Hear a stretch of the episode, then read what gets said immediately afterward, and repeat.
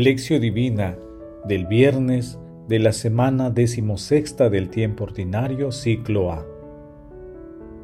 Lo sembrado en tierra buena representa a quienes oyen la palabra, la entienden y dan fruto. Unos el ciento por uno, otros el sesenta y otros el treinta.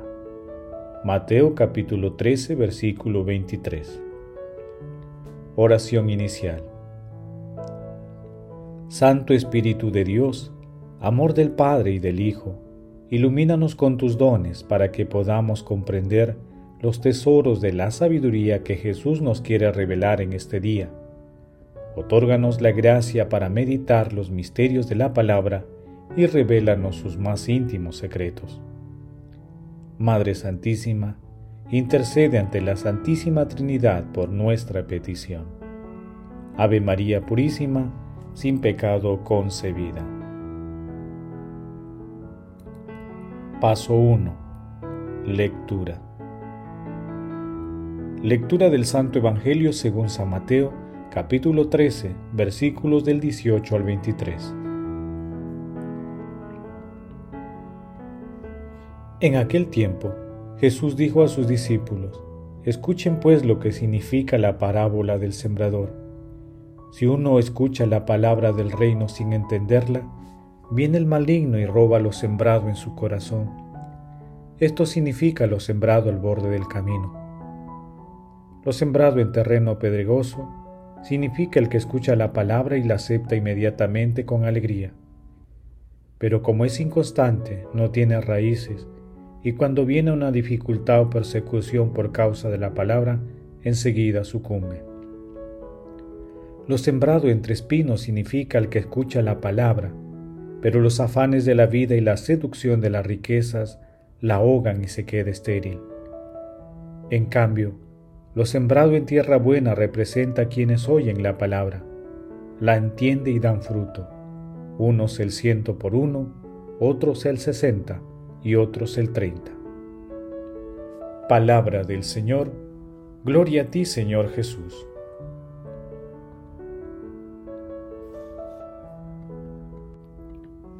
No olvidemos que nos encontramos en el capítulo 13, en el discurso parabólico de Jesús. Recordemos que en las parábolas con imágenes sencillas, Jesús realizaba comparaciones valiosas entre las cosas de Dios y las experiencias del pueblo.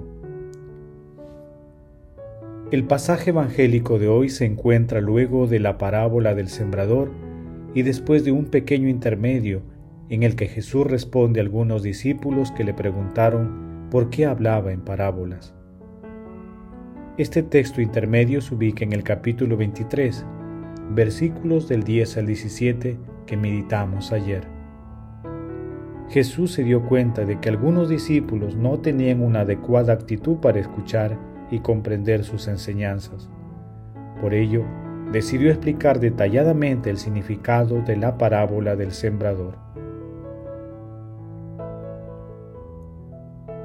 Paso 2. Meditación. Queridos hermanos, ¿cuál es el mensaje que Jesús nos transmite el día de hoy a través de su palabra?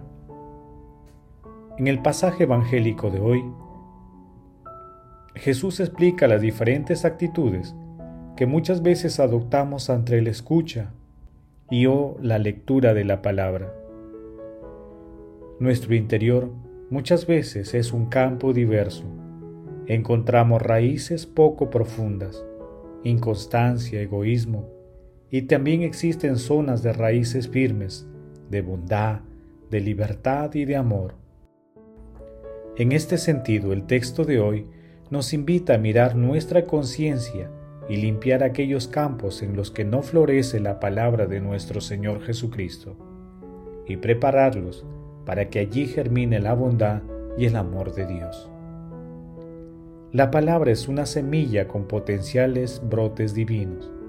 Por ello, es vital que escuchemos y entendamos la palabra y que con la ayuda del Espíritu Santo la hagamos germinar en nuestras vidas. Los frutos serán cuantiosos, tal como lo dijo nuestro Señor Jesucristo. Ese dará fruto y produce ciento o setenta o treinta por uno. Tres tipos de frutos y todos abundantes. Hermanos, respondamos a la luz de la palabra. ¿Cuál es la actitud que asumimos para leer o escuchar la palabra de Dios? ¿Invocamos al Espíritu Santo para que nos ayude a entender y a extender la palabra? Hermanos, que las respuestas a estas preguntas nos ayuden a leer y escuchar la palabra, luego entenderla y después producir el fruto abundante de sus enseñanzas en ciento, sesenta o treinta por uno. Jesús nos ama.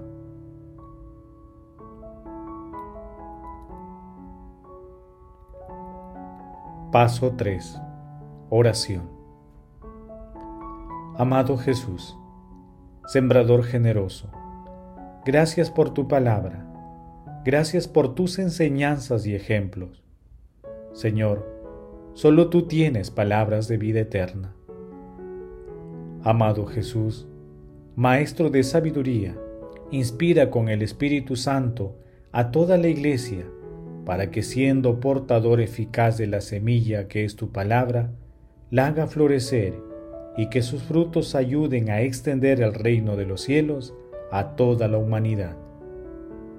Espíritu Santo, amor del Padre y del Hijo, concédenos un sano entendimiento que nos ayude a interiorizar la palabra y llevarla a la práctica. Padre eterno, por tu inmenso amor y misericordia, concede a todos los difuntos de todo tiempo y lugar la gracia de disfrutar del gozo eterno, en especial aquellos que más necesitan de tu misericordia. Madre Santísima, Madre de la Divina Gracia, Madre del Amor Hermoso, Reina de los Ángeles, intercede ante la Santísima Trinidad por nuestras peticiones. Amén.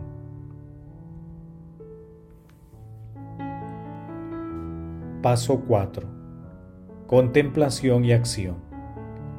Contemplemos a nuestro Señor Jesucristo con un texto de Gregorio Magno. Un sembrador salió a sembrar. Ya esta sola frase vibra de alegría y de profecía. Está llena de promesas y de éxtasis. La alegría está en la semilla. Todo comienzo es alegría y gracia. En la semilla está la profecía. Esta sola frase nos lleva directo al corazón de toda posibilidad, porque hay un Dios sembrador incansable e infatigable, un Dios obstinado en la confianza, que sale todavía por los caminos del mundo. Un sembrador salió a sembrar.